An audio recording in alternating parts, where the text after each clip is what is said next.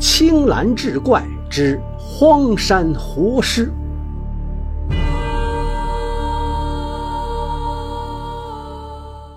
话说唐贞元十二年，南阳城外古道上，一位书生背着书篓，行色匆匆，自西向东而行。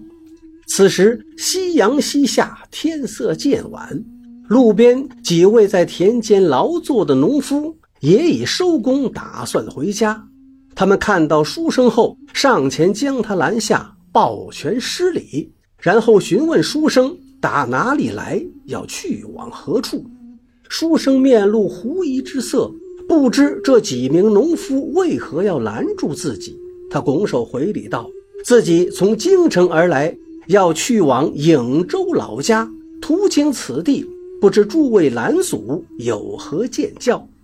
其中一位农夫说道：“此地再往前行数里，须得经过一段山路，路途崎岖难行。”现在天色已晚，你一介书生，又是孤身一人，如何走得？我等怕你有所闪失，故才将你拦下。你何不暂住于我家一宿，待明日再走不迟？书生闻言道谢，却是婉拒了众人。那名农夫见书生不肯听自己的劝告，脸上露出焦急的神色，又说道：“实不相瞒，我们这儿啊。”最近不是很太平，书生一听是吃了一惊，道：“难不成有贼匪劫财害命吗？”那倒不是，农夫摇头答道：“可我们这儿发生的事儿，却比贼匪还要吓人。”农夫告诉书生：“前面有座山叫做牛头山，前朝末年曾有军队在那里打过仗。”那一仗打得极其惨烈，死了不少人。过去大家虽然对那座山有些忌讳，但倒也一直太平无事，没听说山中发生过什么怪事。只是最近开始，那山里有些不对劲儿了。有走夜路的人说，曾在山中见到过活尸，怀疑是死去多年的兵士所化。活尸。书生一听，惊骇不已。那是何物？农夫答道：“是一种人尸所化成的怪物。据看到过的路人所言，其面貌骇人，消瘦如鬼，衣衫褴褛，身上血肉腐烂，腥臭难闻，有些部位已露出森森白骨。若换作是平常人，早就死了。而那东西却仍能在月下疾行。”若是见到人，就痴痴地看着你，或者追逐你，非常的恐怖。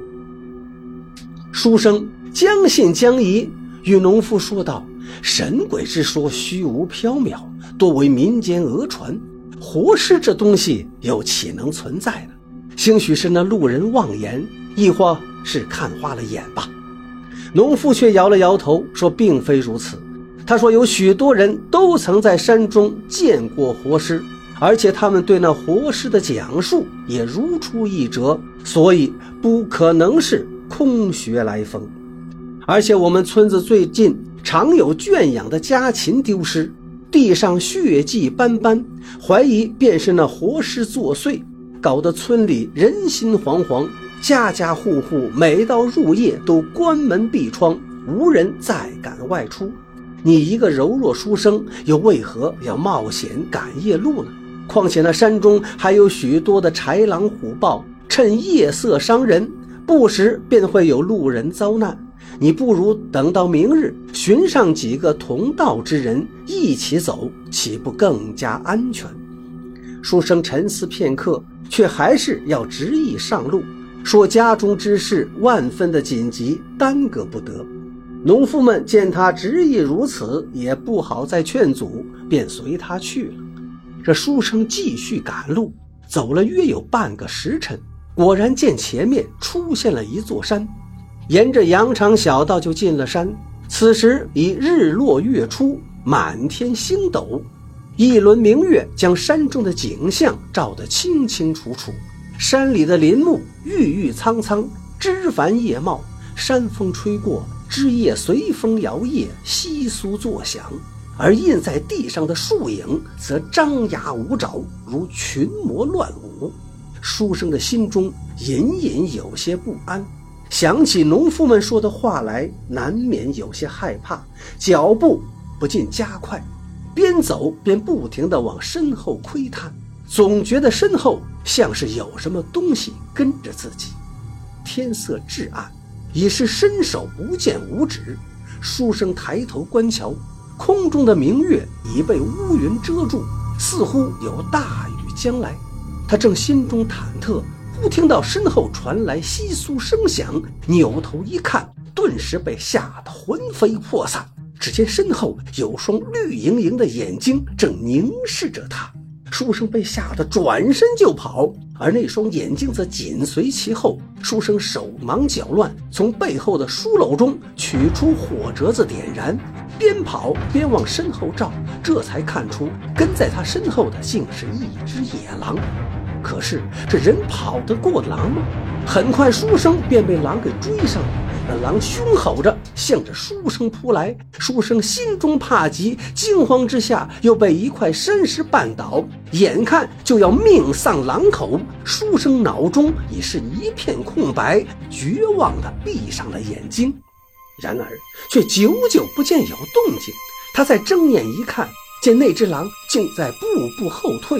弓着身躯，龇牙低吼，目中闪着凶光，狠狠地盯着书生的身后。片刻之后，竟夹着尾巴狼狈而逃。书生不知道发生了什么事情，捡起地上的火折子往自己身后一照，才发现身后不知何时竟站了一个人。刚想向其致谢，却又觉得有些不对。这深更半夜的，深深老林之中。怎么会有人呢？书生透过火光仔细观瞧，刚刚安顿下的心顿时又揪了起来。这哪里是什么人呀？这分明就是农夫们口中所说的活尸啊！只见那人爱发衰容，眼眶凹陷，脸色惨白，全无人样。身上血肉溃烂，鲜血淋漓，尤其是胸前的腐肉已经脱落，露出了森森白骨，甚是骇人。书生顿时被吓得魂不附体，转身欲逃，没想到那活尸竟开口道：“后生，你莫怕，我并非怪物，不会害。”书生听后一怔。停下了跑动，小心翼翼打量着那个人，却怎么看都不觉得是人，遂颤抖着问道：“你是人是鬼？怎会这般面貌？”那人叹了口气说：“我也不知自己如今是人是鬼，只知自己尚还活着。既然未死，那便应当还算是人吧。”书生见他能与自己交谈，而不是没有心智的鬼怪，不再像先前那般惧怕，又问道：“这般模样，换做常人早已死了，你却如何仍能活于世间？”那人沉默良久，缓缓答道：“因为我不想死。”书生无言以对。这世上又有谁想死呢？可是生老病死，人之常情，岂能随了人愿不成？那人见书生疑惑，苦笑一声道：“唉，我之所以不死，确实有隐情。天大地大，你道我为何要待在这尸骸遍地、阴森恐怖的深山之中？我也是迫不得已呀。”他叹了口气，席地而坐，将自己的故事缓缓道来。据其所言，他姓王，名敬堂，乃是前朝一位富商，家境优渥，妻妾成群，日子过得很是惬意。然人若苟于安乐，难免便会畏惧死亡。他也是如此，年老之后，越发的留恋人世，无法舍弃所有的荣华富贵、妻妾儿女，于是终日惶惶，唯恐死后一切成空。他千方百计寻找不死之法，为此舍财无数，百般探寻，终于得到一个秘法。秘法说，人之将死时会有阴差来勾魂，倘若藏起来，让阴差寻不到你，灵魂不被勾走，便就不会死了。所以特别需要有阴气弥漫之地，将活人身上的阳气遮掩住，不显露活人气息，便能蒙蔽阴差，使他无法察觉。然而阴气重的地方并不好找，普通的乱坟岗里虽然埋了不少死人，但是阴气并不充足，而且日久天长，那些阴气早就散尽了。唯有那种惨烈的战场，阴气弥漫，经年累月不会消散，才能足以遮掩住人身上的阳气。所以他便四处寻觅死人无数的凶煞阴地。舍家弃业，隐居其中，得以不死。只是那些死过无数人的阴煞之地，往往在荒山郊外、渺无人烟的地方。他独自一人居住，甚是凄苦。开始时还有家人照料，后来亲人皆都老死，只剩他孤身一人，日子过得更加凄惨。白天阳气旺盛，阴气衰弱，他不敢出来。只能隐匿于地窖山洞之中，夜里才出来寻些山果小兽吃。有时饿极了，甚至会吃些蛇鼠虫蚁来果腹。纵使如此，他却仍然不想死去，而且越发的畏惧死亡。他也不知自己眷恋着生，还是畏惧着死，宁愿苟活于荒山阴地，也不愿化为一具枯骨。这一晃也不知过了多少年，他先前隐匿之地的阴气也日渐稀薄，便只得冒险离开，迁到此处牛头山中。此时他已经活了两百多岁，人老气衰，加之常年阴气缠身，腐蚀身体，以致血肉腐坏，已经是人不人，鬼不鬼。每逢寒冬腊月。山中寻不到口粮，饥饿难忍，他便于深夜下山，去附近村子里偷些家禽来生吃。每次下山都惶惶不安，唯恐被阴差发现勾了魂去。讲到此处，他三番几次摇头结叹，神色悲凉。书生听完很是吃惊，既是活得如此凄苦，却又为何要这样执着呢？书生问道。王敬堂说：“这世间有他太多的留恋，他放不下，舍不得呀。”书生道：“人皆有留恋之人，珍视之物，但注定又会失去，你何必恋恋不舍呢？”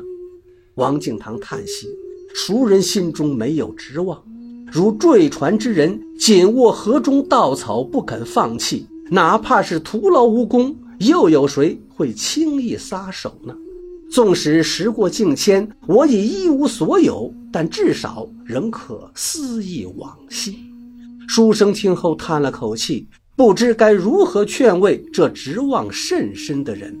此时空中雷声滚滚，大雨将至。王敬堂将书生带到一处山洞中避雨。王敬堂询问书生为何要冒险深夜赶路。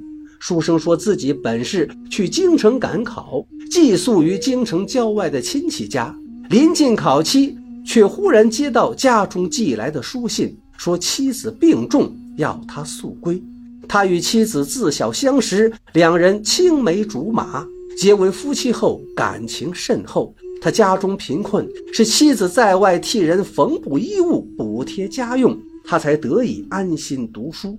他屡试不第。妻子却毫无怨言，反而对他百般慰藉。现如今妻子病重，他也只得放弃科考，回家照料妻子。因担忧妻子病情，寝食难安，所以着急回家，方才披星戴月的赶路。王敬堂听后称赞书生有情有义，却又询问书生。十年寒窗苦读，方才换得这么一个出人头地的机会，你这般放弃，可舍得吗？书生说：“自然不舍。他自幼便立志要考取功名，光宗耀祖，奈何天生愚钝，读书十数载也没读出个什么名堂来。这本是他最后一次赴京赶考了。倘若不成，便得安安分分的寻份差事养家糊口。没成想妻子病重，连这最后一搏的机会也没有了。数十年寒窗苦读，一事无成，志向成空，又岂能甘心？可是事已至此，又能如何？倒不如彻底放下，回到家中，好生照料妻子，以补偿妻子多年来的恩情。王敬堂听后点了点头，若有所思。书生又说道：“人皆言舍得，舍得有舍方有得。既是注定要失去，又何必强求呢？敢于舍弃执望，方能从头来过；敢于舍弃这一世的生命，才能得下一世的轮回。”王敬堂听罢，只是轻叹，久不言语。书生见他不再说话。自己倚靠在石壁上，睡意渐浓，不一会儿便睡着了。醒来已是第二天清晨。书生起身，见王敬堂并不在洞中。他走出山洞，外面已经雨过天晴。王敬堂倒在一块山石上，任晨曦洒在他的身上。书生近前一看，见他已然死去。书生将他葬于山中，拜了几拜。祈愿他能顺利往生，然后便下了山，继续赶路往家中走去。半载之后，某日夜里，书生自梦中惊醒，梦里的景象将他惊出一身冷汗。他惊慌地看向妻子，此时房中烛光摇曳，妻子睡得正香甜。他见妻子无恙，松了口气，安下心来。怔怔地望着妻子，眼中满是怜爱。少卿却是轻轻地叹了口气，忽又想起那日王敬堂所说的话来：“是啊，谁人心中没有执望呢？这正是贫贱富贵皆有命，岂可深山苟残生？求之不得莫执望，白发翁媪最。长情。